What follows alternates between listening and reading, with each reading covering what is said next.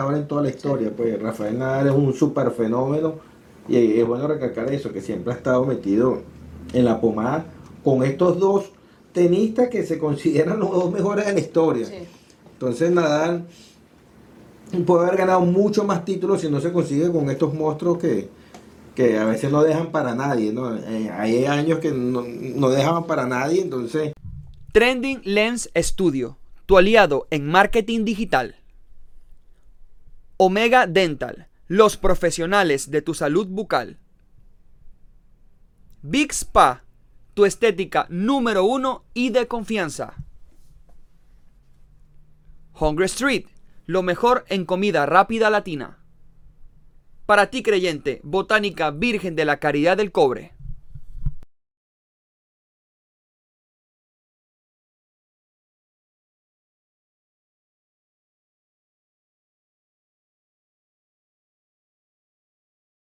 ¿Qué tal amigos? Bienvenidos nuevamente a nuestro programa Duque Deportivo, programa que se transmite desde el área de la Bahía de Tampa, específicamente en la ciudad de Bradenton, Florida. Nuevamente aquí acompañado por mi hijo Carlos Enrique Duque, mejor conocido como Gillo Duque. ¿Cómo estás, Carlos? Eh, muy bien, aquí eh, emocionado de nuevo, una semana más estar a tu lado y al lado de ustedes, a venirles a contar todo lo que ha pasado en la última semana y las noticias más importantes. Claro, claro. Siempre y cuando en la noticia deportiva. Sí. Por supuesto. ¿Qué tenemos para hoy? Bueno, hoy vamos a recalcar todo lo que haya pasado este, más que todo este último fin de semana. Este, tocando un poco el tenis, que Novak Djokovic salió campeón de Wimbledon y se pone en segundo lugar. Eh, segundo lugar de los de los deportistas, ¿no? De los tenistas. De los tenistas que más, han, ganado Grand Slam, Grand Slam. Con 21, ¿eh? Y lo único, bueno, obviamente el segundo tiene a Nadal con 22, uno más y empata al mejor de la historia. Claro. El, que más ha ganado es Rafael Nadal. Rafael Nadal. Bueno, lo que hemos hablado de Nadal, que Nadal eh, ha estado en medio de dos generaciones, en medio de dos tremendos tenistas, creo que son los mejores de la historia. Y Nadal ha tenido la oportunidad de meterse en mano con ellos dos, que en este caso es Roger Federer, y después apareció este fenómeno que se llama Djokic, ¿no? Que es un fenómeno, y Nadal ha estado entre ellos dos en toda su carrera. Y nada, seguro que también tiene que estar entre los tres primeros tenistas de toda para la historia. Mí, para mí es el mejor, para mí es el mejor. Claro, porque él perfeccionó también mucho su juego. Él antes era netamente de cancha de arcilla, que era imbatible cuando llegaba la temporada de arcilla, pero él fue mejorando su eh, calidad y su juego, el cual eh, ahora él ha ganado todos los premios de los Grand Slam, él ha ganado el abierto de los Estados Unidos, el abierto de Australia, Wimbledon y también, bueno, por supuesto, no sé cuántas veces ha ganado el Roland Garros de Francia, que ha, ha ganado, este, es el que más ganador en toda la historia. Pues Rafael Nadal es un super fenómeno y es bueno recalcar eso, que siempre ha estado metido en la pomada con estos dos tenistas que se consideran los dos mejores de la historia. Entonces Nadal puede haber ganado mucho más títulos si no se consigue con estos monstruos que, a veces no dejan para nadie. ¿no? Eh, hay años que no, dejaban para nadie, entonces Nadal siempre lograba colarse allí y aparte de eso la constancia de Nadal ha sido ha sido notable ¿no? en toda su historia como tenista profesional. Sí, sí, también este Nadal se bajó de, de esta competencia por sus problemas en la rodilla. Recordemos que tiene ya bastantes años con su rodilla derecha, si no me equivoco, que se ha tenido que este, inyectar las operaciones, que incluso jugó hasta en Francia, en, Francia jugó con, con una... Lesionado. Lesionado, se tuvo que poner hormonas y toda la media en Francia este... Y con todo eso ganó. No, no me acuerdo si ganó, pero llegó lejos, como siempre. Como claro, tiene no, es un fenómeno, sin discusión alguna. Tenemos también lo que es la Copa América Femenina que se está celebrando actualmente en Colombia donde la selección nacional venezolana, comandada por Deina Castellano, logró superar a la selección de Uruguay un gol por cero. Un golazo de Deina Castellanos de tiro libre, ¿eh? Golazo. Sí, Deina no tiene acostumbrado a, ese tipo de, goles. Eh, eh, de tiro libre, ¿no? Del, siempre tiene una pegada esa muchacha. Y de fuera del área también. Tiene una pegada esa muchacha realmente mejor que cualquier mm, cualquier hombre, que, que cualquier jugador que le pegue. Ella también está a esa altura, pues, porque y, y haciendo jugar a nivel femenino con ese con ese chute que tiene esa muchacha y siempre bien direccionado, porque eso también es bueno decirlo. Deina Castellano, ella patea siempre hacia el arco. Sí, eso sí es muy Y eso que en ese juego fue evidente que se comió bueno, goles. dos goles por lo menos Sí, cantados. sí, sí. Pudo haber sido más abultado el, el, el score, pero lo importante es que se llevan los tres puntos. Y si tú ganes por tres o por cuatro o por un gol, bueno, lo importante sobre todas las cosas es ganar. Claro. Y así empezó la selección venezolana. Tres puntos es mejor que uno. Por supuesto. Al y final, más en un grupo que tiene Venezuela, que tiene Brasil y Argentina. sí, Brasil se ganó 4 a 0 a Argentina. Argentina, y, y están llamados a ser la final del, del- del campeonato. Acuérdate que siempre el equipo organizador busca ponerse el torneo más fácil para ellos. Entonces él pone a Brasil, pone a Argentina y sabe que tiene que poner a Venezuela, que Venezuela tiene pergaminos para meterse y clasificar a los Juegos Panamericanos.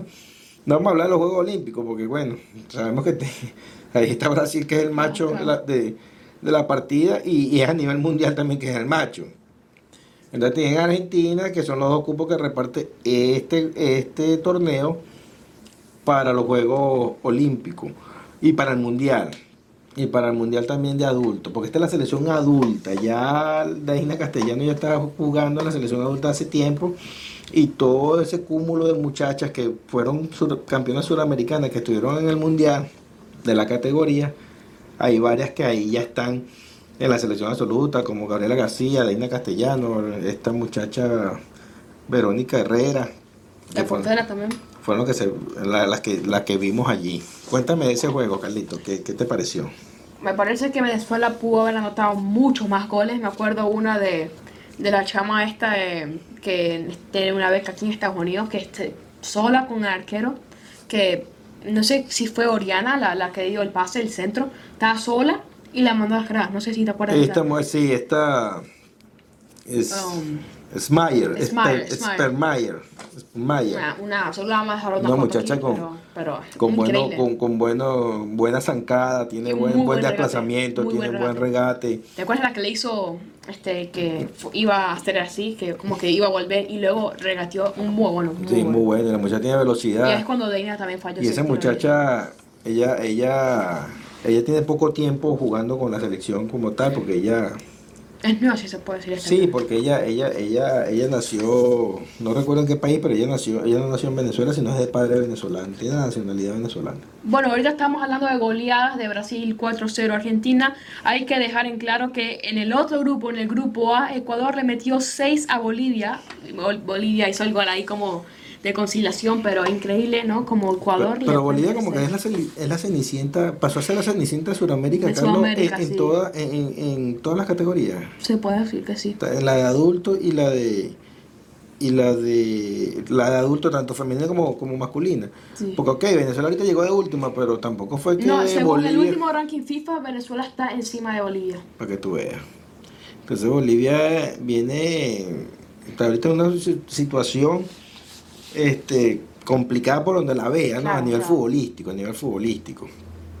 Porque por lo menos la selección absoluta de Venezuela femenina da la cara, pues. Lle- Llegó cuarto en el último mundial. El, el el día, 2000, a finales de esta semana, el viernes específicamente, van a jugar contra Perú. En teoría debería de ganar la selección venezolana. A Venezuela se le, cumplió, eh, se le complicó mucho ese juego contra Uruguay, más que todo en los últimos minutos, ¿no? Con, con la entrada de la número 21 de Uruguay, que esa chama realmente no pensé que iba a ser tan buena, más que todo saliendo del, del banco, ¿no? Claro, claro. Una, una chama que mm, le complicó bastante la defensa a Venezuela.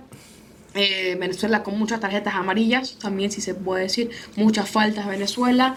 Eh, si Venezuela hubiese este, terminado con como el 50% de sus ocasiones, el juego hubiese terminado 3 a 0 o un 4 a 0. Claro, también Deina no, no estaba en su, en su día, se veía lenta la jugadora. También viene una lesión en casa. Sí, por eso, venía falta de ritmo, se, se vio, fue notable. Eh, hubo otra jugadora en el medio campo que es que es pilar fundamental en, en- eh, ahí en, en- en lo que es el, el sistema de juego, que es Gabriela García, tampoco se Sí, vio. no, no, sí, no, no. Una muchacha que tiene muchos años jugando en Europa, jugando específicamente en España, y realmente no se vio esa jugadora. Esa jugadora tiene que levantar o tiene que jugar a su nivel. También una jugadora que también que le quitan de su posición de confort, ¿no? Donde se crió, porque esa chama antes era delantera, si no me equivoco. Claro, ¿no? claro, o sea, sí, la retrasaron. Y bueno, por supuesto, Oriana Altuve, que tuvimos la oportunidad de conocerla cuando tú practicabas en el Caracas Fútbol Club, eh, la conocimos personalmente y de ahí ella da el salto al exterior en ese año. Ella era mi Específicamente- entrenadora también. Ella fue la Ella primera era entrenadora que tuvo Carlos en el Caracas Fútbol Club, Y divisiones se- menores. Se va luego a Uruguay. Va a jugar. Uruguay, después pasa al Santa Fe de, de Colombia, fue San- Santa Fe de Bogotá, y después da el salto para jugar eh, en, en- en España, como está jugando actualmente. Es una jugadora excepcional, señora, la número 11 de Venezuela, Oriana Altuve. Que también se peló un gol en los También peló minutos. otro gol, Sí. pero es una goleadora nata. Nosotros que tuvimos la oportunidad de verla jugar en persona, le estoy diciendo que es una persona con unos dotes técnicos increíbles. Desde aquí, Oriana, te mandamos un fuerte abrazo y que sigan los éxitos y bueno, que la Vinotinto vaya para adelante. Este, sea quien sea, jueguen contra quien jueguen, tenemos que buscar siempre la victoria. Esa tiene que ser la, la meta. Pues ese siempre, cuando uno pisa en un terreno de juego, uno siempre tiene que ir a buscar la victoria. Sea como se llame el contrincante, con mucho respeto, pero hay que jugar fútbol. Bueno, y en el último partido que se disputó este, este fin de semana, Colombia le metió 4 a Paraguay. El último marcador terminó 4-2. No sé si fue Paraguay o fue Ecuador, pero hubo un golazo de medio campo, papá, de tiro libre. No, no fue de medio campo, pero más de 30 metros. Un golazo de la manda de la escuadra, una locura de Sí. Sí, bueno, sí, sí. eh, sería bueno verlo, porque no, tuve la oportunidad de, de verlo. Bueno, ya saliendo un poco de la Copa América, ¿no? Ahora vi- viajamos a Europa, nos vamos directamente al Gran Premio de Austria, donde antes de, justo comenzando la carrera, Checo Pérez sufrió un accidente, ¿no? Eh, eh, un, un piloto se le legó por detrás y, bueno, cayó en, el, en la arena y no pudo recuperarse, entonces... Salió decidió- fuera de competencia. Sí, sí, luego estaba como de décimo y terminó en el último lugar y decidió eh, abandonar la carrera porque Abandonó. después de un, de un accidente así es muy difícil ya llegar al top 3. Claro, ¿sabes? no, remontar, eh, desde el último lugar al, en la Fórmula 1 eh, es casi imposible. Pues. Bueno, y otro pilar también que no pudo terminar esta carrera fue en Sanz Jr., el español que terminó segundo hijo- hace poquito, el hijo de, de, de Carlos de- Sainz. de Carlos Sainz. Campeón, campeón mundial de, la categoría rally en la época de los 90. de que él mismo, este, dando una, una conferencia de prensa, dijo lo siguiente. Tuve un problema hidráulico, Hid- hidráulico. hidráulico en la vuelta 9 y ahí se acabó la carrera. Reconoció el piloto español, ¿no? Una lástima también porque es un piloto con Sí. uno de los mejores actualmente, ¿no? Y bueno, una lástima que no pudo terminar esa carrera. Y, ahí quedó, ganó Leclerc con Leclerc. Ferrari. Que siempre está en el por- top 3. Por Verstappen. Con Verstappen, que es el primero ahorita en la competencia, y Hamilton vuelve al top 3 después de tanto tiempo sin, sin llegar, ¿no? Ese muchacho más Verstappen. No, pero super- otro nivel, Superó otro al papá, pero. No, y ese chamo dominó. Eh, No, pero superó, pero no, Sí. no- se pierde pero, por varias cuadras. Y ese chamo. El papá era que- un, era, era un piloto, era el piloto más o menos de la época de, de Mika Hakkinen, de Schumacher, más o menos. Y ese chamo debutó en la, en la Fórmula 1 con menos de 20 años. El chamo no tenía ni siquiera la edad para estar, tenía este. Para tener licencia, para licencia de conducir. conducir y, y estaba en la Fórmula 1. Algo, algo increíble, es muy ¿no? bueno, Pero muy sí, bueno, sí. muy bueno, Eh, Verstappen. yo realmente creo Es que. de los favoritos. Actualmente mío es más Verstappen. Sí, a mí, el mío también, aunque el de creo que está pisándole también los talones, pero me parece que Verstappen está en otro nivel. Ok. Bueno, ahora volvemos a América, esta vez este, donde estamos nosotros ubicados, ¿no? En, los Estados Unidos de América, ¿no? Donde en la NBA, este, eh, Darius Garland, ¿no? Eh, no sé si lo comentamos en el, en el último video, pero eh, Darius Garland renovó cinco años con, con los Cavaliers, un jugador que pegó el salto esta temporada. Eh, no pudo llevar su equipo a los playoffs, también por la baja de Evan Mobley en los, en los play-in que pierden contra los um, Minnesota Timberwolves, que terminarían este, siendo eliminados por los Warriors, si no me equivoco. Bueno, ¿qué se puede decir? Un jugador que no se puede decir todavía si puede ser All-Star, pero si sigue así, es claro candidato. Eh, un jugador muy técnico, un muy buen tiro de tres, que como digo, eh, formando una eh, pareja exterior con Cole Sexton y una pareja interior y bueno, un trío con Evan Mobley, recién que no tiene ni un año en la liga, ¿no? Creo que fue el número 3, que estuvo a punto hasta el rookie del año, si no fuese por la última lesión de los últimos partidos.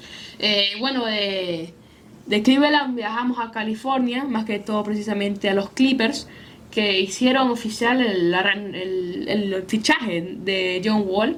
Un John Wall que no ha tenido los últimos dos años por las lesiones, el banquillo, no, no ha querido jugar mucho, ganando un montón de plata. Pero él mismo ha reconocido que él no está a su mejor nivel, pero... No, visto fuera de condiciones. Sí, pero hay que tener también este, un ojo en él, ¿no? Porque si vuelve al 60% como estaba en los Wizards, cuidado. John Wall fue el número, el, el número uno del draft cuando quedó drafteado eh, Gravy Vázquez, de número 25. El número uno fue John Wall. John Wall. Bueno, ahora también hay que ver cómo vuelven los Clippers esta temporada, porque esta última temporada no han podido hacer casi nada con Kawhi George lesionado. Sí, exacto. Es una plantilla que es una plantilla que hay que tener ojo, porque Ray Jackson, John Wall, Paul George, Kawhi Leonard y, y Zubac. Mm, como sí, sí, es un equipo, es un equipo muy completo. Es un equipo, es un equipo que que puede estar metido en la pelea tranquilamente. Sí. Bueno, y si le pones a, de, de coach a... no, es, eh, era River, Era, era a Lu. A, no, ah, sí, el que de, los caballeros de Cleveland. Sí, no me acuerdo, no me llega el nombre este, pero Lu. El, le vamos a poner una foto aquí para que tengan el contexto. No me llega el nombre, ahorita lo tenía en la mente. Pero Lu, que es el mismo técnico que el que puso el que puso este eh, LeBron James claro, en, Cleveland, y fue campeón con sí, sí Lu, Lu. No, no me llega el nombre, te lo juro que no me llega el nombre. Sí, bueno, no te preocupes, Lu. Bueno, Calinari a los, a los Celtics, ¿qué, qué, qué quieres decir de esto? ¿Cómo ves a los Celtics después de esta no, tremendo, de este fichaje? Tremendo fichaje para los Celtics porque Galinari es un jugador que, que es un jugador de rol. Él sabe cuál es el rol dentro de la NBA y un jugador que te garantice 8, 12 puntos por juego viniendo de la banca. También le das más descanso a Horford, ¿no? Y un jugador y sabe jugar la postemporada, tiene experiencia, es una buena adquisición. Es una buena Eso también creo que también fue el problema de, de los Celtics esta temporada, que cuando salía Horford no, no tenían a nadie en el interior que abriese el campo. Pero del resto no tenían a, más nadie, si se puede, si no tenían a nadie. Entonces me parece que esto es un tremendo fichaje. En defensa se cae un poquito, pero un jugador que en las chiquitas te las mete. No, y es un jugador, es un jugador que, que, que sabe hacer su trabajo realmente. Sí, un jugador que te Buen tiro externo, te mete tus triples, te juega bien, te postea. 10 minutos y te puede hacer 10 puntos. Sabe postear, sabe jugar abajo, pivotea, o sea, es un jugador... Muy completo. Muy completo, o sea, no, no es deslumbrante. Claro no es un All-Star. No te va a agarrar, exacto. No va a agarrar y te va a clavar la pelota de espalda, pero sí te va a meter un triple. Sí. Bueno, nos quedamos en Boston porque Malcolm Brogdon, que es un fichaje que se nos olvidó aclarar en el último episodio, que si no lo han visto lo pueden ir a ver. Eh, bueno, un jugador que los Celtics no entregaron casi nada por él, un, jugador, un jugadorazo. Eh, ganó el rookie del año, si no me equivoco, pero bueno, un jugador que cuando Derrick White no tiene el partido, cuando Peyton Pritchard no tiene el partido, un jugador que te, un jugador bastante alto para su posición. No sé su estatura, pero es un escolta base, un base escolta, que incluso puede jugar al aero, un jugador que te abre mucho el campo, un jugador muy explosivo, me acuerda mucho a Westbrook, que es nuestro personaje del día, si no se han... si no se han ya no lo hemos anunciado. Sí, se nos olvidó anunciarlo, pero más nos mantenemos más como una sorpresa. Sí, exactamente. Bueno, y antes de pasar nuestro nuestro personaje del día, hay que aclarar que hay rumores que Kevin Durant se puede ir a los Warriors, pero es lo más probable que empiece la, la temporada en Brooklyn igual que a Kyrie. Otra vez con, con los Warriors. No, no, con, con, los, con, los, con los Nets, que se queden, que se queden en Brooklyn por No, pero es probable que vaya para otra vez para los oh, sí, sí, sí. Te lo juro que si eso pasa, te lo juro que no veo la NBA los, los, los No, primeros claro, años. Porque no, no tiene sentido. Va a pasar como pasar con la Fórmula 1 y la Ferrari. Sí. De Tacho. O cuando o Lewis Hamilton lo que hizo. Luis Hamilton lo Sí, que hizo en un momento eh, estuvo- en los últimos años, que siempre ganaba él. Entonces, Era, era como aburrido. emoción, pues. Sí. Bueno, Bueno, el personaje del día es el caballero Russell Westbrook. un jugador que siempre ha sido muy explosivo este, desde sus inicios en UCLA. Una tremenda universidad, una universidad que se, Sí, se, se enfoca por- mucho en básquet con jugadores como sí, su programa, Ball, sus sí. programas son, son buenos en básquetbol. En el básquetbol, sí, y si tiene un jugador este, bastante bueno, es muy. Es bastante increíble, ¿no? Como sacan tantos buenos jugadores y jugadores que tienen- se destacan bastante en la NBA. Sí, mira lo que es Duke, UCLA, Kansas, Kansas, Kentucky. eh, Nor- North Carolina, Kentucky. Kentucky, con eh, Galipari, Connecticut también, a veces. Yukon, exacto. Yukon. eh, bueno, ahorita eh, Villanova tiene buenos jugadores, ha sacado Sí. buenos jugadores. Um, Baylor, Baylor, Gonzaga. Gonzaga. Gonzaga acaba de sacar el número 2. Sí, que Pero Duke, lo que es Duke y Kentucky siempre tienen buenos jugadores. Bueno, este Y año, Kansas también. este año Pablo Banchero es de Duke. Y este, por nombrar solamente unos pocos, Tatum. este Zion, Zion de Zion Duke. Williamson es de, de Duke. Tatum es de Duke. Tyron es de Duke también. Grayson Allen, jugador, muy buen jugador de rol, es de Duke también. ¿Me entiendes? Entonces son jugadores que, eh, son universidades que, que los jugadores, los grandes prospectos, se sienten motivados, Claro. porque saben que eso también les sirve a ellos de plataforma para mostrarse. No, y porque... No es lo mismo jugar con, con ¿qué iba a Butler que jugar con Duke. Que bueno, con ojito Butler, Carolina. ¿no? Porque Butler casi le gana, casi gana la... Sí, pero no ha hecho más nunca más nada. Sí, pero hay que aclarar eso también, ¿no? ¿Me entiendes? Pero sí, pero no es lo mismo jugar en Duke que jugar en Butler. ¿Me entiendes? Entonces eh, es algo que... O no es lo mismo jugar lo- en UCLA que St. Pierce, que obviamente St. Pierce esta temporada Sí, dio la bueno, sorpresa. eso fue, fue un batacazo. Sí, dio dio una sorpresa, pero realmente no creo que vayan a ser lo mismo esta temporada en el Claro Match sí. Ellos se ganaron a, a Butler, casualmente eh, en el primer, la primera ronda de, de la postemporada. Que estuvieron a Y punto de Butler al estaba clasificado número uno en- Sí, eh, a nivel nacional. La Universidad de, Bot- de, de Butler, de Baylor, mentira. Ah, ya iba a decir, pero Butler La no, no Universidad de. Baylor era el número uno, la, la, la sembrada número uno, y San Pete se lo ganó en la primera, en la primera ronda de la postemporada. O sea, un batacazo, imagínate tú. Bueno, este señorito solamente jugó dos años en la universidad en UCLA. Bueno, llega a, Oklahoma City Thunder, forma un increíble equipo con Harden, eh, Kevin Durant y Serge Ibaka. Increíble cómo este señor llegó a las finales de NBA con ese, con ese equipo.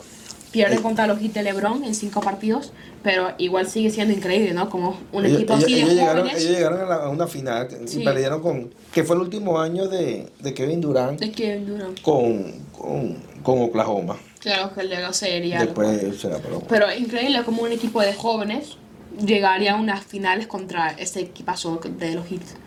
Este muchacho, después que se va Kevin Durant y se va Harden de Oklahoma City Thunder, que no sé qué pasó con ese equipo, porque ese equipo después contrataron un tremendo técnico como es Billy Donovan, que venía a ser campeón con la Universidad de Florida.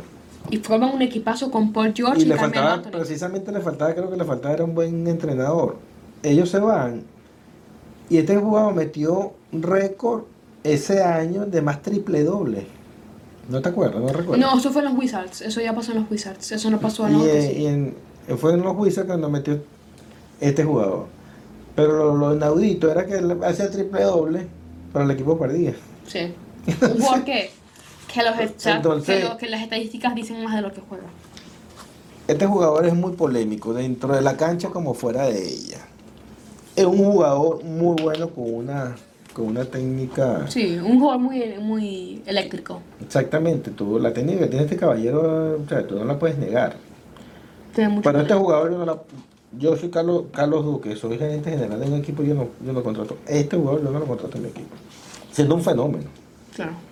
siendo un fenómeno. Pero es que un jugador que es polémico dentro de la cancha no pasa balón.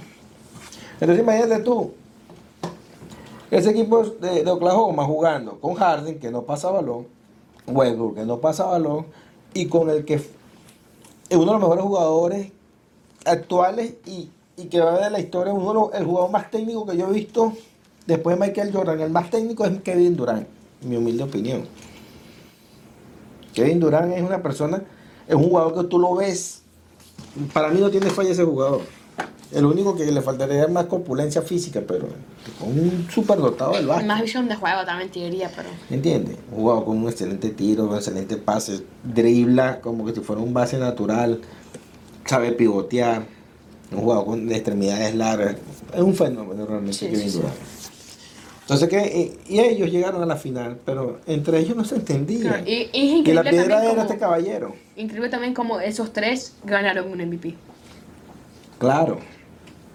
Pero después que salieron de Oklahoma. Claro, ganaron un MVP siendo individuales, aunque no, porque Kevin Durant lo gana en algo que sí. Exacto, exacto. Disculpa. Harden, cuando, después que sale. Harden después que sale, eso fue en el 2017.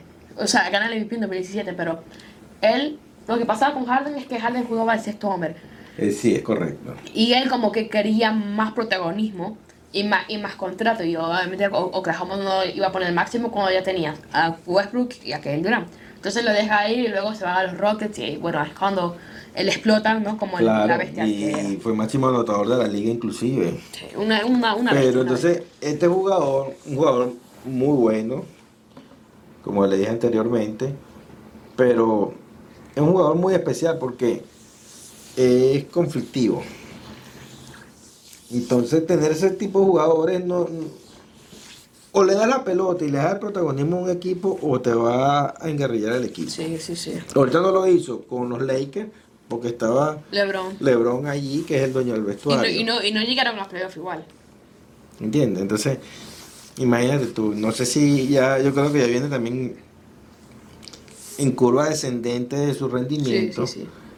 Pero este es el personaje de del día, un jugador que ha sido All-Star.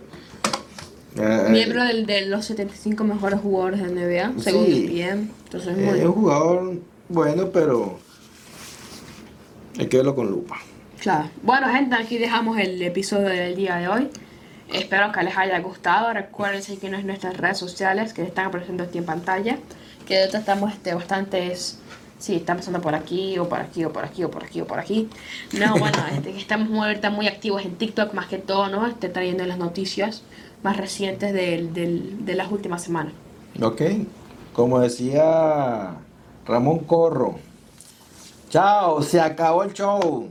Nos vemos la semana que viene. Estamos pendientes con un análisis que vamos a hacer de la primera mitad de lo que fue la, la grandes, el, el béisbol de las grandes ligas. Estamos preparando ese programa que es bastante interesante. ¿Cuáles son los posibles cambios que van a hacer los, los equipos para lo que es la segunda etapa? Y Sí. prácticamente hay unos equipos que están ya Eliminado. eliminados y hay otros que están ya en postemporada.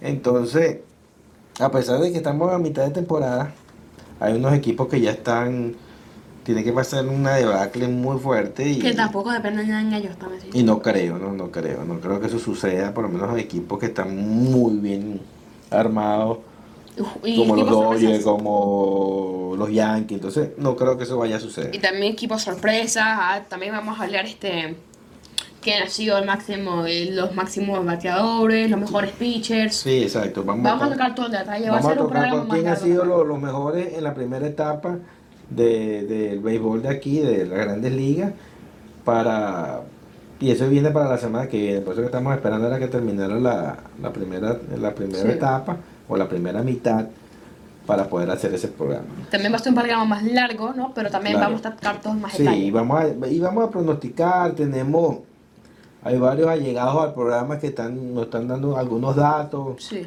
como nuestro corresponsal allá en, en Toronto, mi compadre Juan López, que también, y entonces hay otro señor allá en Miami que también me habla un poquito de, de algunas cositas, allá en Caracas también, entonces estamos cohesionando todo eso para hacer un gran programa para la semana que viene. Entonces, como le dije, detrás de las cámaras, agradecimiento a Luis Apicela, que siempre está pendiente con nosotros toda la semana, y a Trendy Day Studio para por haber- habernos la cedido este espacio Sí. toda la semana, nos lo está cediendo Trading Lane Studio. Entonces, muchas gracias por todo.